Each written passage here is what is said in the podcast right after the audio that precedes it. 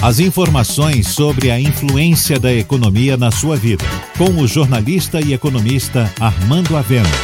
Falando de economia.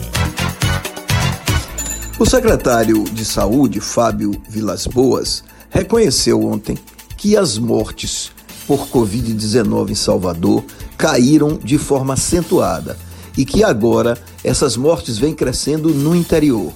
Isso, os modelos matemáticos e estatísticos do portal Bahia Econômica já vinham indicando e mostrando que a situação em Salvador está bem melhor do que no início da pandemia. Salvador não só já atingiu o platô, como as mortes e os casos estão se reduzindo acentuadamente.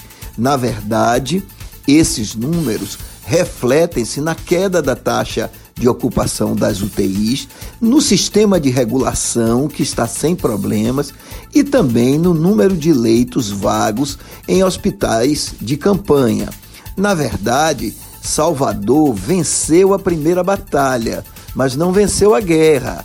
Na verdade, a reabertura do comércio mostrou que Salvador pode voltar a funcionar sem ter uma recaída imediata de casos. Mas isso não quer dizer que ganhamos a guerra. O Covid ainda está vivo e precisamos continuar fazendo a política de isolamento social e adotando todas as medidas estabelecidas nos protocolos. Mas fica patente que a situação de Salvador melhorou e que, sem dúvida nenhuma, à medida que vai passando o tempo e os protocolos vão sendo cumpridos, a tendência é a de estabilização num patamar bem baixo do coronavírus. É muito importante que se diga isso, porque a população precisa saber que Salvador está reduzindo o número de mortos.